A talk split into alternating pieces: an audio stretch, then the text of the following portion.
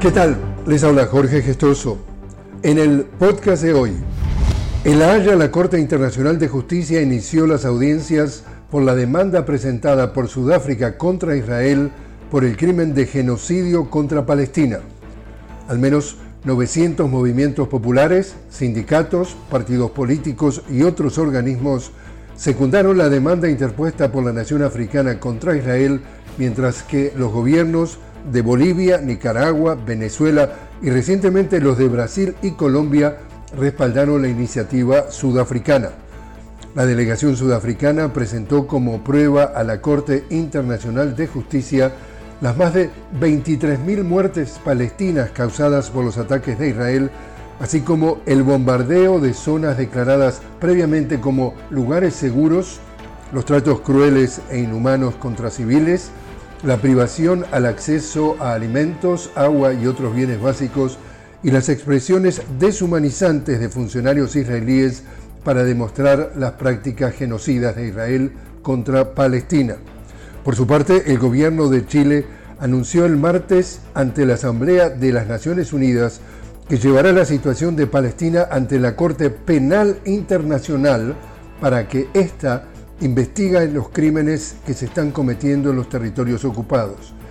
Chile no permanecerá indiferente ante la actual situación y al dolor del pueblo palestino, dijo la embajadora chilena Paula Narváez en una breve intervención en la que además invitó a la comunidad internacional a sumarse a la iniciativa. Chile alberga la mayor comunidad palestina fuera del Medio Oriente. En esta tercera jornada de violencia, Ecuador se encuentra en estado de guerra decretado por el presidente Novoa contra los que califica como terroristas a las bandas de la delincuencia organizada que en los últimos días han creado violencia y caos en el país.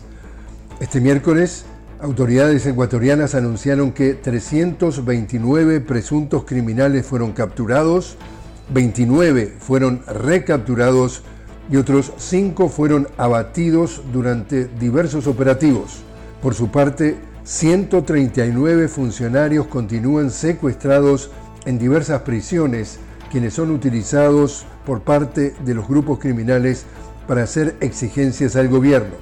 Al respecto, el presidente Novoa aseguró que no negociará con los criminales y continuará con la ofensiva de reducir a más de 20 grupos declarados como terroristas. Y en Argentina continúan las protestas en las calles contra la ley ómnibus y el decreto de necesidad y urgencia impuesto por el gobierno del ultraderechista Javier Milei mientras avanzan las discusiones en el legislativo por la ley ómnibus. Y así es como está el mundo. Les habló Jorge Gestoso. Los invito a que me acompañen en un nuevo podcast de La Noticia con Jorge Gestoso. Hasta entonces.